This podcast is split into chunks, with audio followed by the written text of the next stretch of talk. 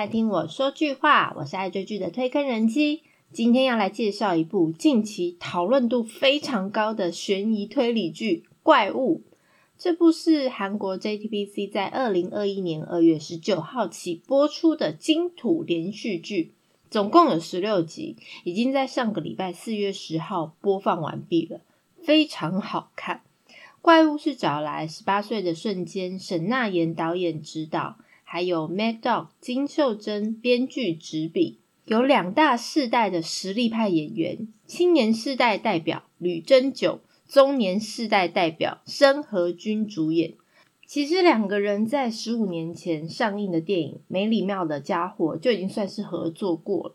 不过那时候的吕珍九呢，只是演出申河君童年的时期，并没有直接跟申河君一起对导戏。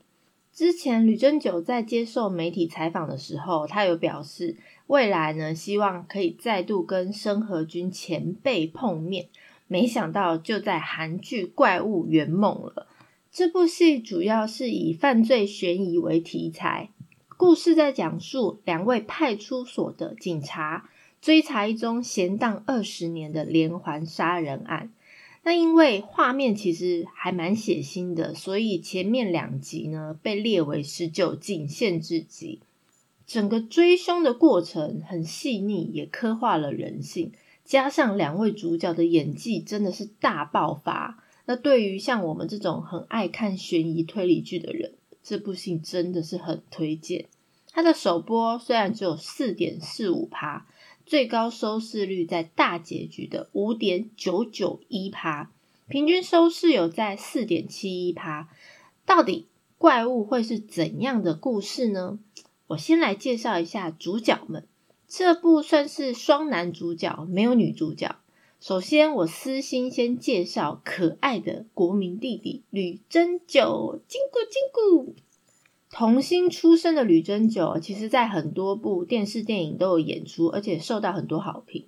那最让大家印象深刻的，我想应该就是二零一三年的电影《华谊吞噬怪物的孩子》。他也因为这部电影啊，获得非常多的演技大赏。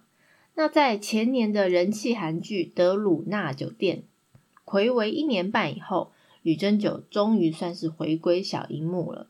他在这次的怪物。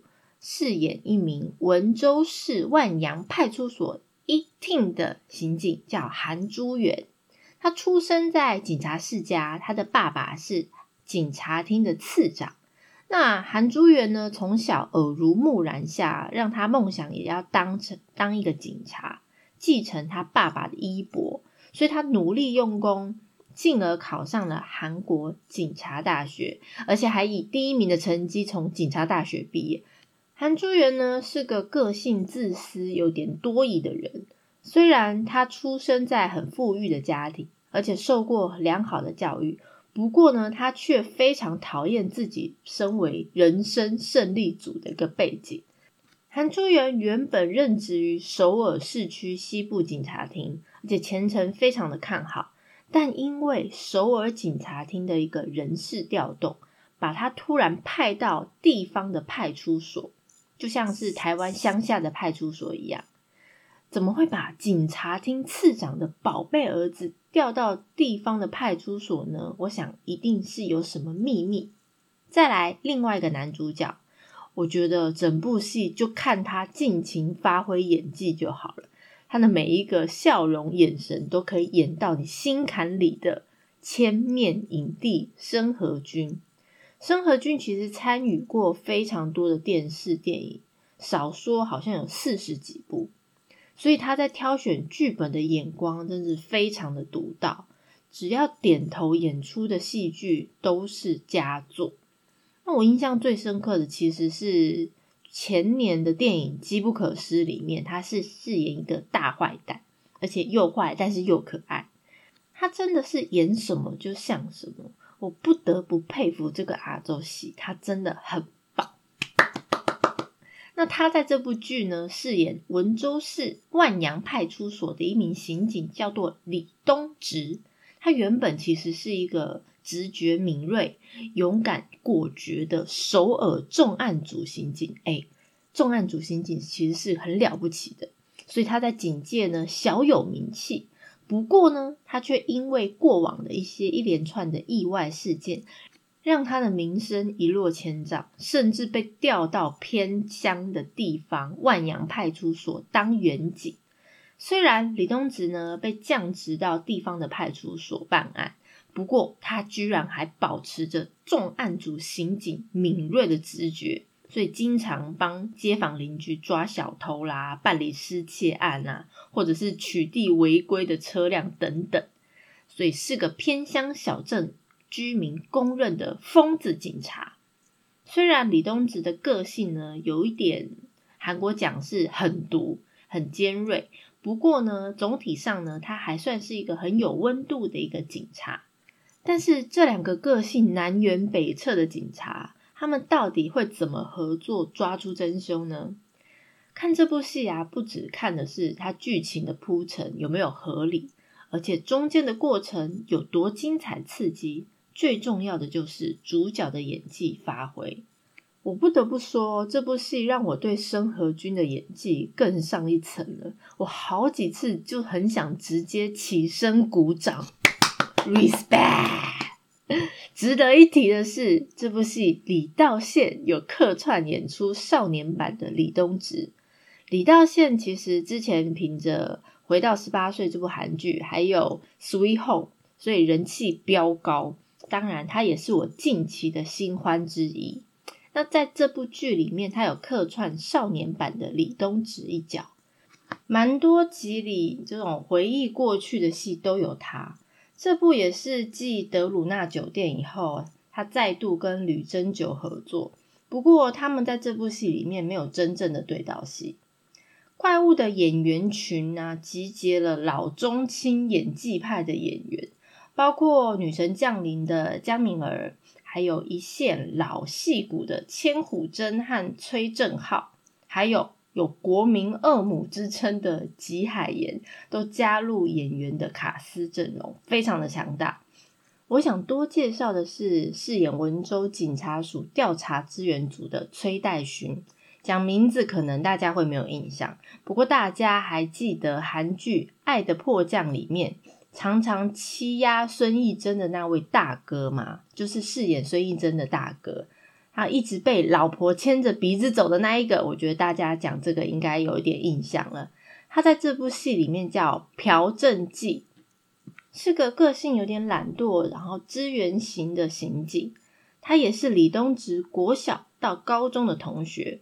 那崔代勋在后面几集啊，他的演技表现，不管是哭戏啦，或者大崩溃啊，都让我感觉到他真的哦，是个演员呢。嗯，这个应该是称赞，他不会像在《爱的迫降》里面那种感觉，好像只是耍耍宝的那种角色。那讲了那么多演员呢，赶快来介绍一下剧情。《怪物》这部故事是以一个变态连环杀人案展开。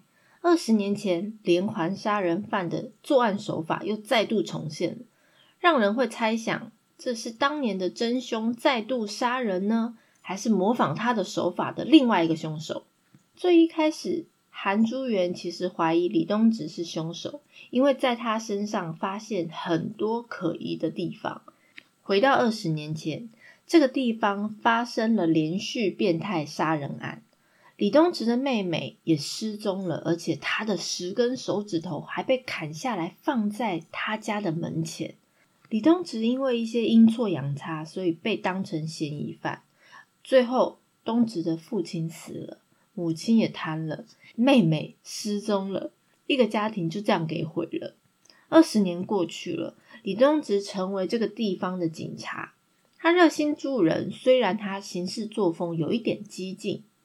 有一天，身为警察厅次长儿子韩珠元被调来这个地方，他似乎在偷偷调查二十年前的变态杀人案。而且他把李东植锁定为头号嫌疑人，即使李东植当年有完美的不在场证据为他脱罪，但直到现在呢，还是没有办法摆脱所有的嫌疑。二十年过去了，当他身边的人成为受害者以后，他也再次成为了疑犯。不过，在韩珠元跟李东植相处的过程，韩珠元发现其实李东植温暖的另外一面。究竟二十年前那个凶手是不是李东植？当然一定不会这么简单猜到剧情。如果这么好猜，这部片怎么会被封为零负评的好剧呢？凶手到底是怎么被抓到呢？才是这部片最大的看点。我看到凶手被抓到的那一集的时候，又再度起身掌声鼓励，respect。当然，《怪物》这部片呢，依然善用了韩剧最爱用的手法，没有之一，就是反转再反转，让你猜都猜不到谁是凶手，又或者是让你以为凶手被抓了以后，想不到还有别的阴谋。拜托，你们要不要这么复杂？剧情一定要这么烧脑吗？另外，剧里面呢，时不时又提出怪物是谁？是你是我还是我们？等等的问题，所以常常引导观众误以为谁谁谁是凶手。总之，这部片所有的人都被我怀疑过一遍了啦。很厉害的是，《怪物》这部片的剧情不同于以往的犯罪片，它并不是改编呃什么现实发生过的真实案件之类的，所以戏剧里面出现的一些残忍手法，全部都是原创内容。因此，这部片编剧金秀珍也开始受到很大的关注。这部片开播以来，在韩国的收视表现虽然并没有非常的突出，但是看过的观众都给出非常高的评价，甚至有些人还形容这部片每一集完整度堪比电影精美，这部片才应该封为 JTBC 十周年的大作。怪物的拍摄手法，还有内容的顺序安排，也是获得观众好评的最主要原因。在中间第八集的尾声，杀人魔自杀了，那代表整个案件应该告一个段落。但是另外一个故事的起点又开始了。那除了他是以杀人魔自杀的这一集作为上下两季的分界点以外，金秀珍编剧也用了很多巧妙的伏笔，我觉得这感觉有点像李生基最近貌似啊，也是用这一种剧情的安排，把一部戏把它切成上下两季。怪物在播出以后啊，应该不少的网友跟我一样都被申河君的演技给震慑了。他每一次演出的露出的笑容都有不同的情绪，像是愤怒的笑容。鄙视的笑容，悲伤的笑容，在他脸上看到非常多层次的表现，我看的都鸡皮疙瘩了。很多韩国的网友都称赞申河君的眼神都疯了，米就索米就索，太会演了。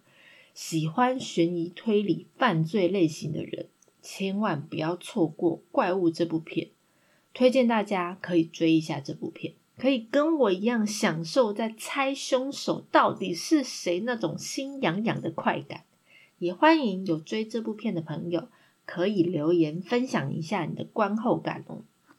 怪物这部片是周五、周六播出的，所以它之前夹在《Pen House》第二季还有《黑道律师纹身组》中间。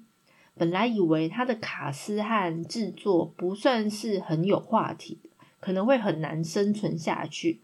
不过，他真的是靠演员们的精湛演技，还有编导细腻的剧情安排，完全走出自己的 style。嗯，不过收视率并没有像《Penthouse》这么猛，可以快要三十趴。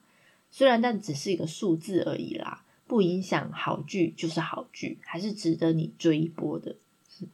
如果大家对于我介绍的内容有什么想法？或想要了解哪一部韩剧，都欢迎大家来告诉我哦。片尾曲是《怪物》OST 第二集里由 BB 演唱的《Timeless》。我是推更人妻，一起掉入无止境的追剧人生吧。下次见 잊혀져 버린 나